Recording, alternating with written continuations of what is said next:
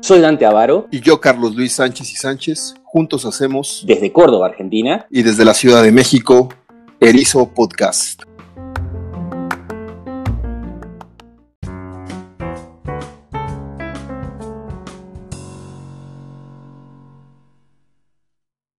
Hoy, en la emisión número 14, ya, Carlos, 14 emisiones de Erizo Podcast, queremos hablar o queremos reflexionar, indagar un asunto que es remanido, eh, ha tenido idas y vueltas, que es la cuestión, grosso modo, de la reforma del Estado. Pero, para empezar a hablar del tema, quizás un poquitito de historia, como para ubicarnos en la discusión. Va. La cuestión de la reforma del Estado tiene, en la esfera pública latinoamericana al menos, eh, una reminiscencia eh, de las épocas más o menos cuando el electorado tenía preferencias o había manifestado preferencias de corte más, o por, políticas de corte más neoliberal, digámoslo así. Entonces, inmediatamente la reforma del Estado referencia a ese periodo de fines de los 80 en México, probablemente, y en el resto de América Latina a inicios y mediados de los 90.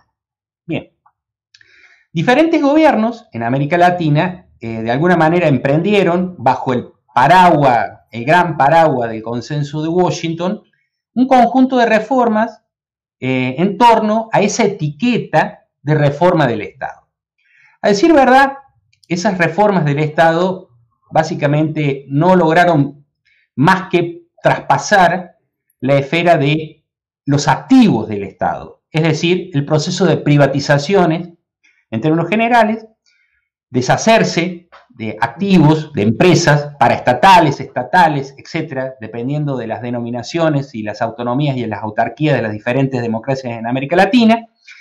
Y digamos que un poco tímidamente, en, en general, se avanzó en la creación de nuevas agencias reguladoras, que ha sido tema de anteriores podcasts, y recaló quizás eh, otra política de reforma del Estado en los seguros sociales, digamos, el sistema previsional, y fundamentalmente en las reformas electorales, permitiendo para la mayoría de las democracias latinoamericanas el acortamiento del periodo presidencial, en muchos casos, y la reelección.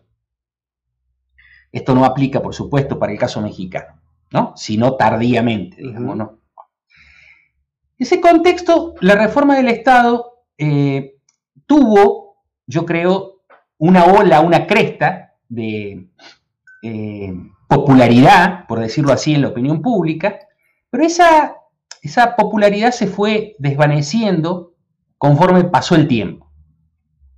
Hoy prácticamente hay muy pocas eh, sociedades políticas en América Latina que tienen esta cuestión de la reforma del Estado como una agenda en el horizonte de la discusión pública. Sin embargo, la cuestión de la reforma del Estado sigue siendo eh, un hecho preponderante, un, eh, un eje axial vital para el futuro de la consolidación de nuestras democracias y para el incremento de la calidad democrática de nuestras sociedades. Y este es básicamente el tema que queremos hablar. Cuando uno habla de reforma del Estado, yo creo que hay que introducir eh, tres asuntos eh, vitales, cruciales, importantes, sin menosprecio de otros, por supuesto. La primera cuestión tiene que ver con que la reforma del Estado apunta o apuntó eh, a diseños institucionales propios del Estado y por lo tanto de la organización democrática de la sociedad. Y ahí, básicamente, uno tendría la idea de los incentivos y los castigos, de instituciones versus instituciones, la división de poderes, y también la cuestión del principal agente, cómo hace el principal para que la gente haga lo que el principal quiere que haga. Esto ya sea en el caso de los votantes con los eh, eh, políticos electos, como también los políticos electos con la burocracia estatal. ¿no? Esa es una dimensión, y es una dimensión muy importante, que prácticamente hoy eh, se ha difuminado ¿no? en términos de una discusión que es un poco distinta, que tiene que ver con la eficacia de la política pública, con la eficacia del gasto, etc. Una segunda dimensión que es muy importante y que nace paralelamente a las preocupaciones de la calidad democrática es la cuestión de la calidad del gobierno. Y ahí básicamente uno diría de que la calidad del gobierno, entre otras cosas, depende de la calidad institucional. ¿Mm? Entonces, eh, los resultados, la calidad de un gobierno dependen, entre otras cosas, del diseño institucional que ese gobierno tiene a disposición. Y esa, esa agenda de la dimensión de la calidad de gobierno es una dimensión que ha crecido en paralelo y con muchos canales vinculantes con la discusión de estos últimos 10, 12 años de la calidad de la democracia. Finalmente, hay una tercera dimensión que es un poco a la que te invitaría a discutir por ahora, que tiene que ver con cómo se inserta la discusión de la administración pública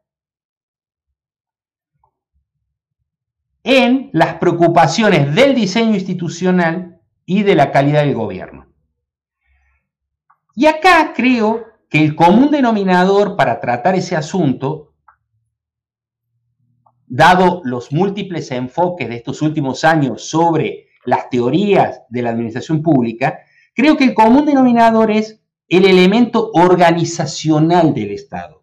Digamos que el Estado tiene dos, en este sentido, dos dimensiones. Una dimensión institucional normativa y por el otro lado, esas instituciones tienen por dentro un nivel organizacional, donde la administración pública cumple un rol fundamental en ese nivel organizacional.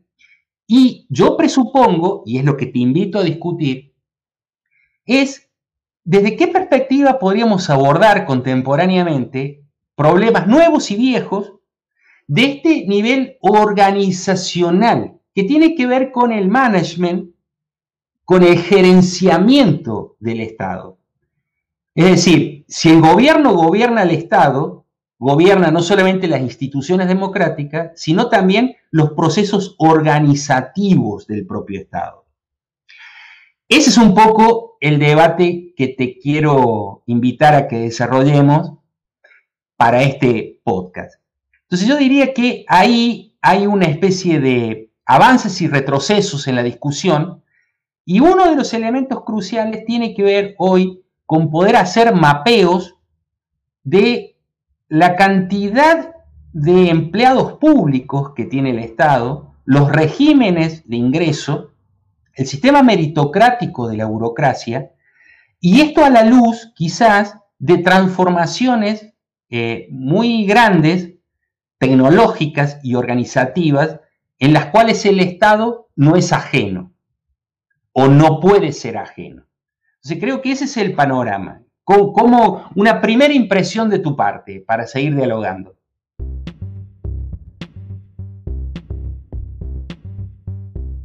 Puedes seguir a Carlos Luis Sánchez y Sánchez en Twitter como arroba carlosluis74 y ver su perfil profesional en academia.com a través de su nombre completo. Y a Dante Avaro lo pueden seguir en Twitter como arroba Dante Avaro, en Instagram como dante.avaro o visitar su sitio web danteavaro.com. Sí, bueno, en principio, rápidamente sobre las dos dimensiones, sé que me mencionaste que querías empezar por esta tercera y no la, no la voy a obviar. Creo que las dos primeras eh, han quedado, al menos en la discusión intelectual y política de México, no sé qué tanto en el resto de América Latina, considero que está igual. Eh, eh, soslayadas y ya traslapadas, eh, cuasi olvidadas. ¿A qué me refiero? El primer punto, la reforma del Estado sobre todo lo concerniente a la organización democrática de la sociedad. Estamos en un, en un estadio, en un momento en México muy grave, donde los alcances, los avances y alcances de la reforma en este primer ámbito se ven incluso como un fracaso desde el punto de vista de los gobiernos populistas. no me voy a extender demasiado, pero la sentencia es, ganamos a pesar de ustedes. Es decir, el Instituto Nacional Electoral, el antes Federal Electoral, nos sirve y realmente si ganamos fue gracias al voto masivo que impidió el fraude, lo cual es gravísimo porque uno de los elementos claves de la reforma del Estado en materia de organización democrática fue la ciudadanización de las instituciones electorales, de las instituciones de acceso al poder. O sea, tú, yo, eh, nos toca contar los votos, recibir a las personas, o sea, es el mismo ciudadano y eso ha quedado como si no fuera algo como un logo, como una cuestión que ya te hemos tocado en otro podcast. Tal pareciera que se quiere regresar al viejo ejercicio de concentración en manos de una secretaría, por ejemplo, gobernación, ¿no?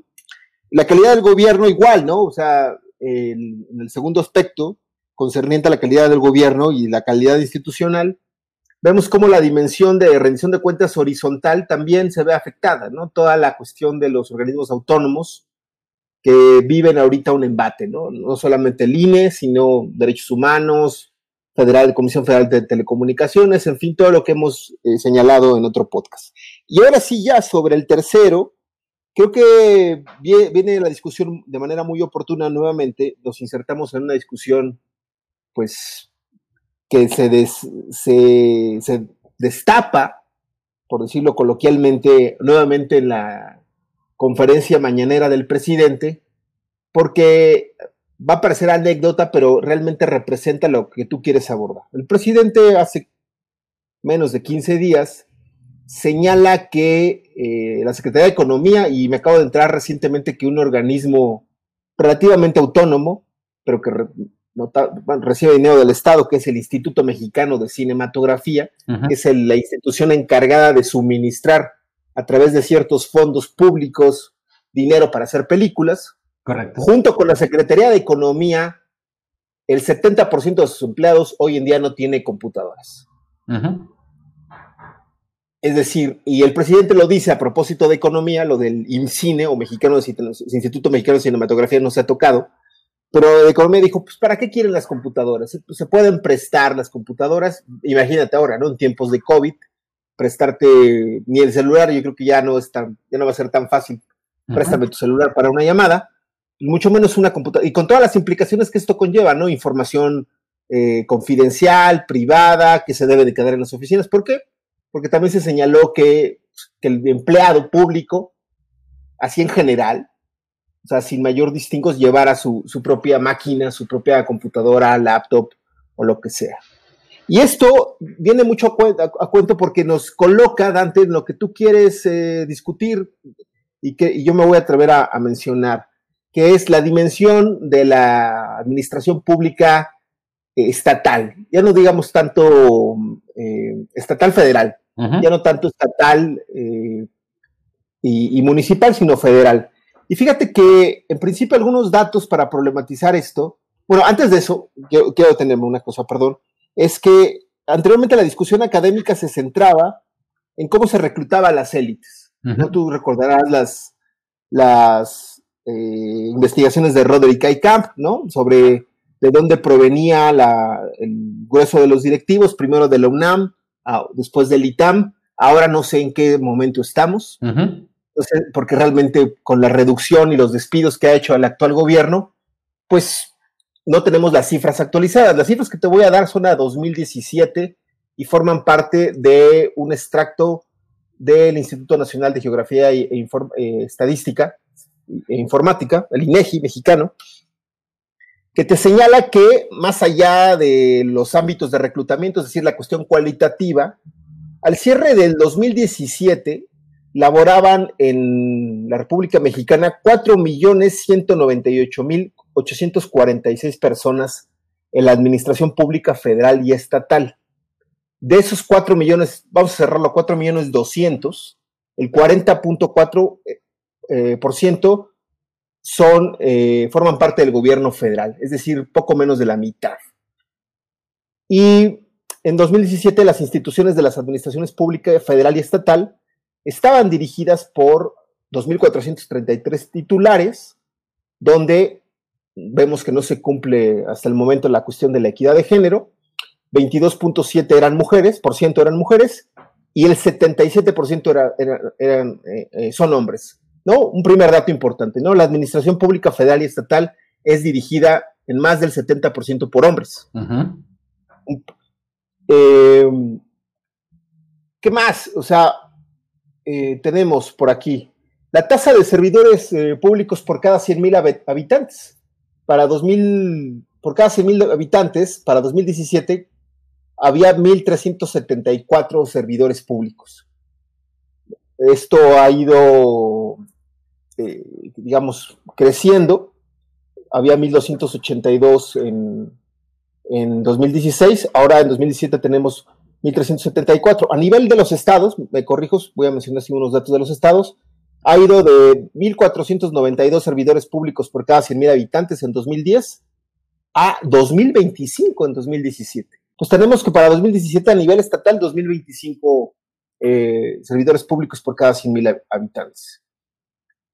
Y lo más interesante es que por, por, cuestión de rezago social, fíjate, este dato es muy interesante, eh, en las zonas de, bajo o de muy bajo rezago social, tal y como lo clasifica el INE, por cada 100.000 habitantes, en las, en las zonas de, rezago social es donde hay más servidores públicos. Hay casi 2.300 servidores públicos en zonas de muy bajo rezago social por cada 100.000 habitantes. Mientras que en las zonas de muy alto eh, rezago social hay 1.859 servidores públicos. Pareciera que eh, a medida de que el rezago social disminuye, aumenta la cantidad de servidores públicos por cada 100.000 habitantes. Repito, 2.295 para zonas de muy bajo rezago, 1.966 para zonas de bajo rezago, 2.458 servidores públicos por cada 100.000 habitantes en zonas de medio o de rezago social medio. Como podemos ver, al menos antes de la llegada de Andrés Manuel López Obrador al, al gobierno federal, pues tenemos un aparato burocrático muy importante que más allá de las reformas que tú señalaste en la introducción, que implicaron una reducción del Estado, pues vemos claramente que es un Estado grande, o lo era, al menos a dos años, a un año del, término del sexenio de Enrique Peña Nieto. Y otro dato muy interesante, otra, con esto concluiría para una primera discusión, es que donde más proliferan los servidores públicos, con 32%, es en las funciones de seguridad social. Le sigue la educación con 28%, la energía, todas las instancias de energía, 15%. Y a propósito del problema tan importante que hemos tenido de seguridad en México, que en Argentina y en el resto de América Latina seguro obviamente lo conocen, solo el 5% de, de, de empleados públicos se concentra en el área de seguridad pública. Entonces, repito, los tres primeros lugares es seguridad social, educación y energía, lo cual llama la atención porque cuando inicia la pandemia de COVID-19, eh, nosotros enfrentamos un déficit de eh, médicos que previamente, seis meses, ocho meses, un año, habían sido despedidos de las dos instancias más importantes de seguridad social en México, que es el Instituto Mexicano de Seguro Social y el ISTE, el Instituto de, de Servicios Sociales para Trabajadores del Estado, estas, digamos, son los, dos grandes, las dos grandes instancias que estarían, se habrían, se habrían visto afectadas, pues, con, la reducción de, de, empleados públicos. Eh, creo que aquí el reto es, eh, y creo que tú, tú, lo señalabas bien, cómo manejamos a nivel organizacional esta cantidad de personas. Vamos a suponer que esto ha permanecido más o menos constante, que aún sigue siendo muy importante. Cuando tenemos al, presidente de la República señalando que un instrumento tan básico hoy en día, lo estamos aquí utilizando para comunicarnos, ha sido el instrumento por excelencia para mantener a la sociedad andando en tiempos de la pandemia, pues, el presidente de la República señala que no es necesario tener una computadora, ya no digamos para ver una película o chatear con tus amigos, pues para trabajar. No sé, tengo más datos, pero ahí lo dejo, ¿no? Por lo pronto. Bueno, pero mira, en función de los datos que, comentas, que sugieres, eh, de ese trabajo hermoso del INEGI, que es muy amplio, muy, muy instructivo, muy bien armado, uno podría aventurarse a suponer eh, una premisa que nos sirviera como base, como umbral para seguir la discusión. La premisa para seguir la discusión sería más o menos la siguiente.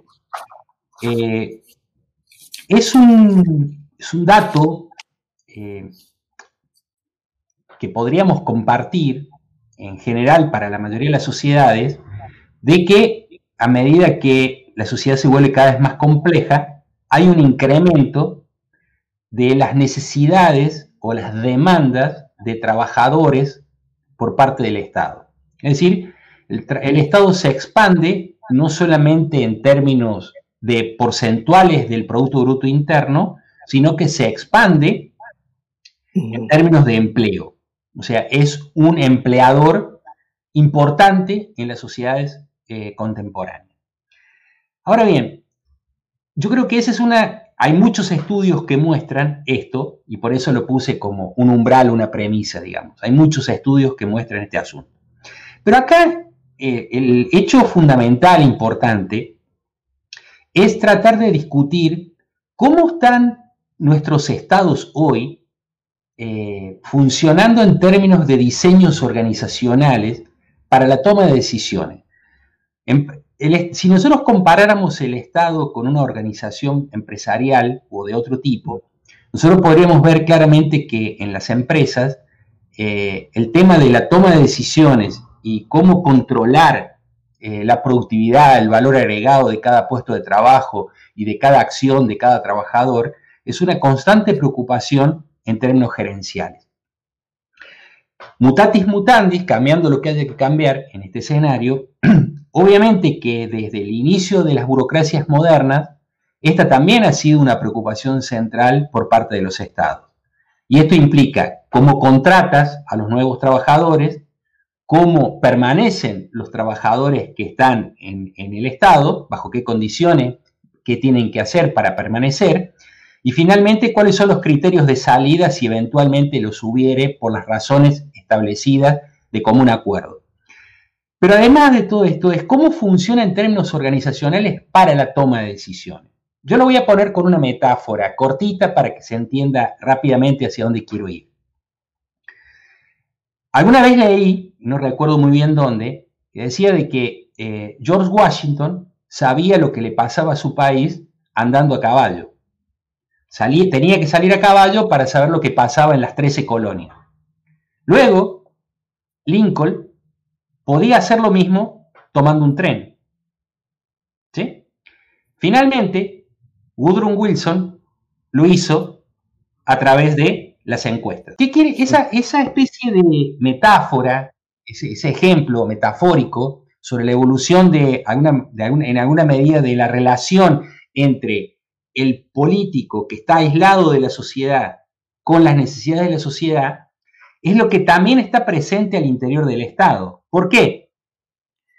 Porque el, viejo problema remanido eh, acá en términos organizacionales es que la burocracia es de alguna manera neutral y autónoma con respecto al poder político. Neutral en términos ideológicos y autónoma en términos de eh, autonomía del partido en el gobierno.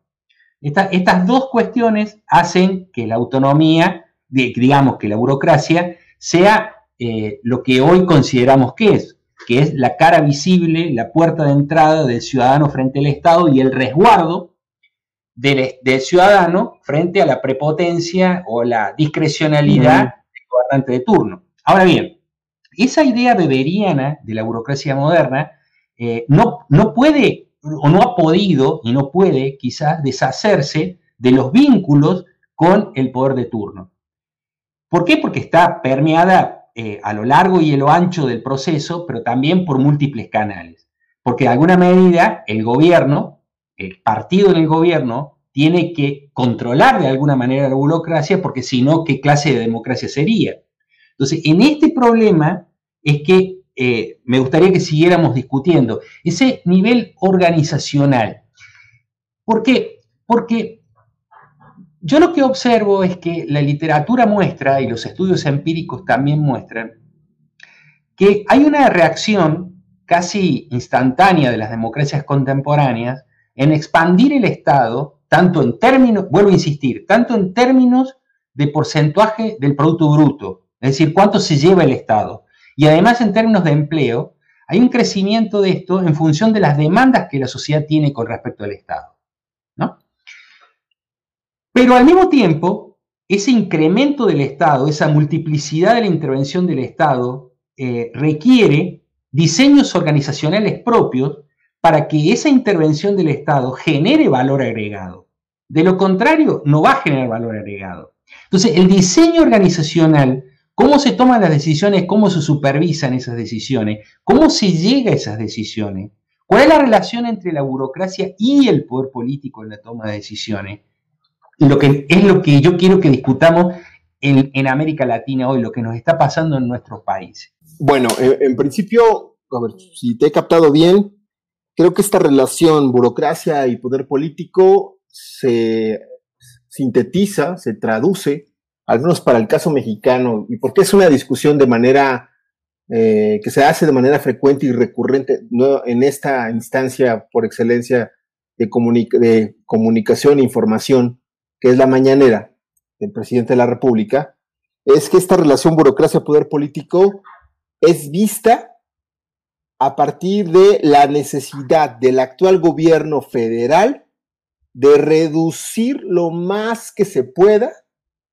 la administración pública. Paradójicamente aumentamos de secretarías de Estado, eran 17, 18 en el sexenio pasado y ahorita son 20 dependencias, aumentaron, dos al menos.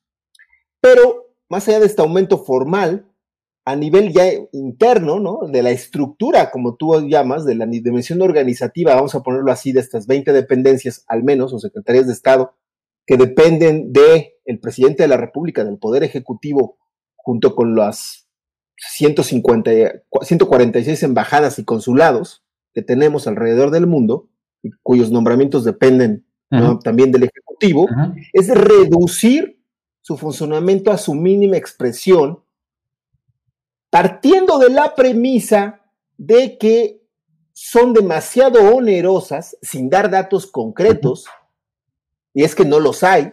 O sea, realmente lo que tenemos es, tendría que construirse una gran base de datos hoy en día, y bueno, tenemos que tener recursos para ello, pero no hay una, como tal, una, un, hasta que se produzcan la información del, nuevo censo, que se estaba levantando hasta antes del COVID, del censo de población y vivienda del INEGI, 2020, porque estos, te repito, son datos del 17, pero se parte de la premisa de que es demasiado onerosa. Entonces, que la nueva relación tiene que basarse en la simplificación, pero no una simplificación como antes la entendíamos, administrativa, basada en la eficiencia y en la eficacia, sino simplemente que sean más delgadas, que haya menos gente y que si antes eran, y que pues hacía muy a la mexicana, como decimos así, si antes se necesitaban tres personas, ahora una sola persona haga lo de tres, o tres hagan lo de seis, o seis hagan lo de doce. Es que ese es el nivel ahorita de discusión, por un lado. Por otro, respecto a lo que tú decías, y esta metáfora viene muy a cuento porque otra vez el presidente se ha jactado de conocer las necesidades del pueblo, a partir de la experiencia previa que él, que él, tiene, de haber recorrido el país, dice que más de dos veces, todos los municipios y todos los estados de la República, durante los 12 años previo a que fue presidente.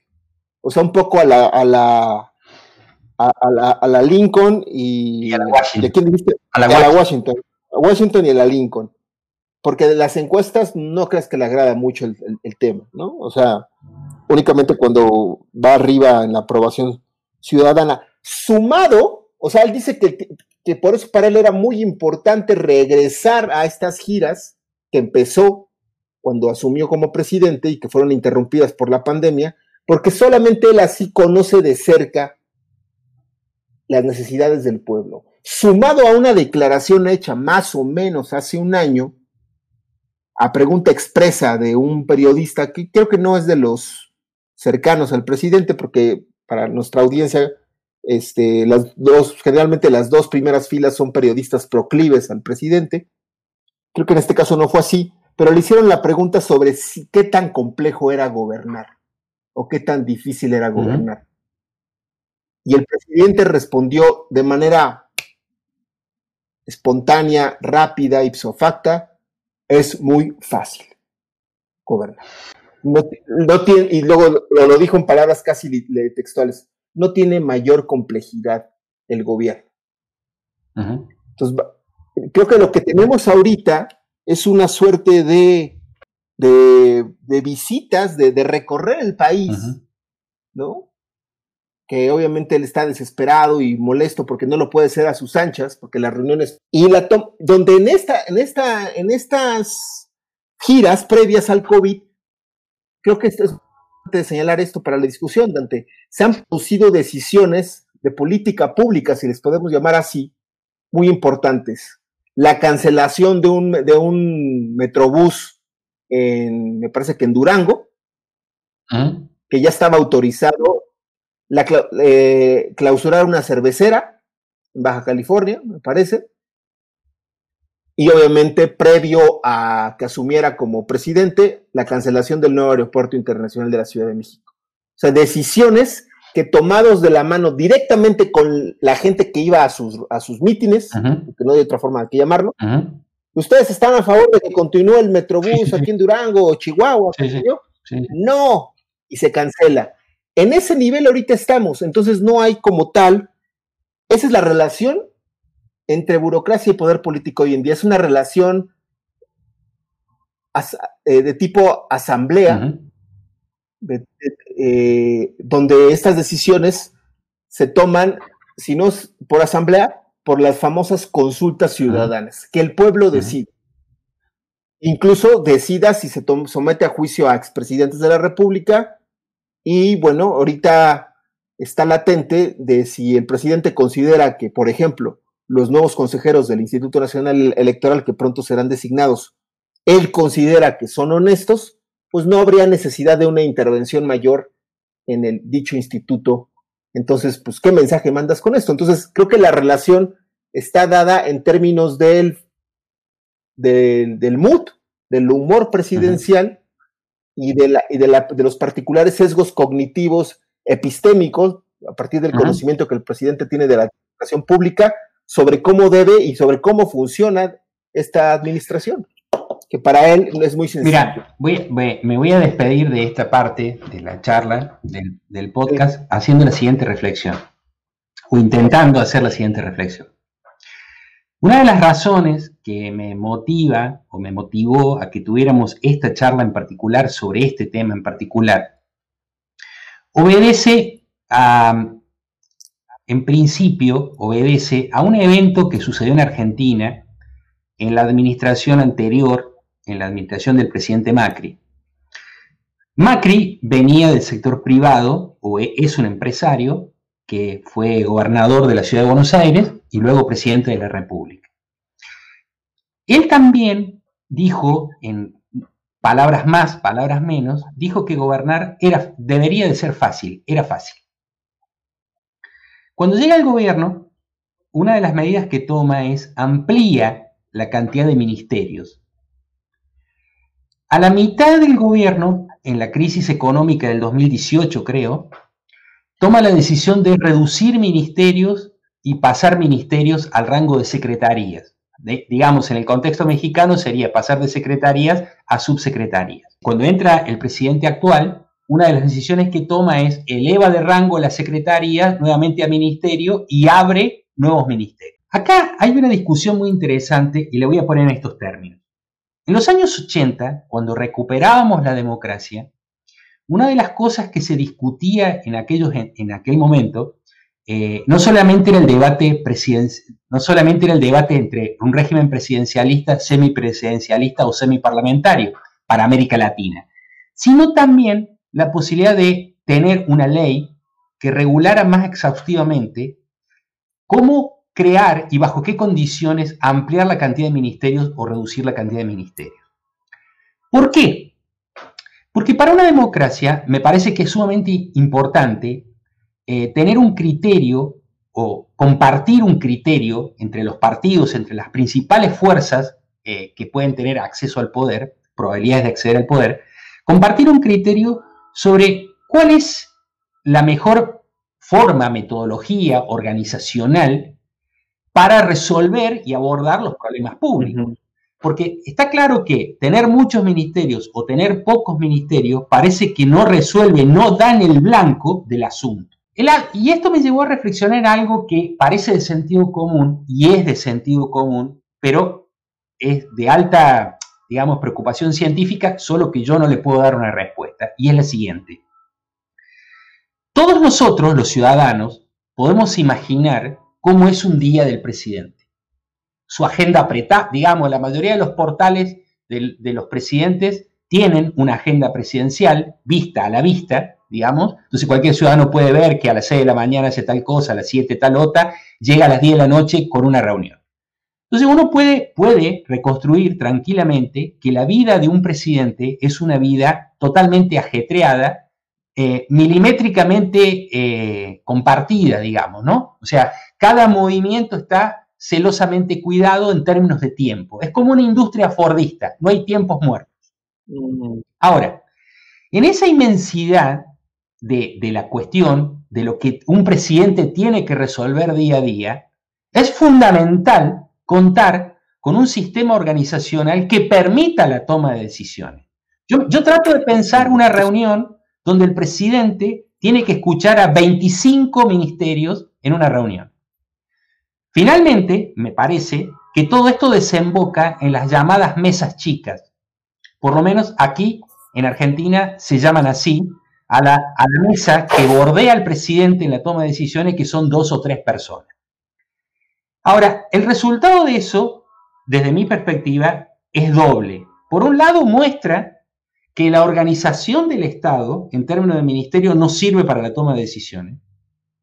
Y por el otro lado, que el presidente confía la decisión en un grupo absolutamente cerrado de consejeros que ni siquiera tienen cargos formales en muchos casos, ¿no? Porque son consejeros presidenciales o, o son figuras que están en la casa de gobierno pero no tienen una cartera a su cargo perdón que te interrumpa, en México es la oficina técnica de la presidencia. Entonces, el, punto acá me parece que esa es la preocupación que yo le veo a las democracias latinoamericanas al menos.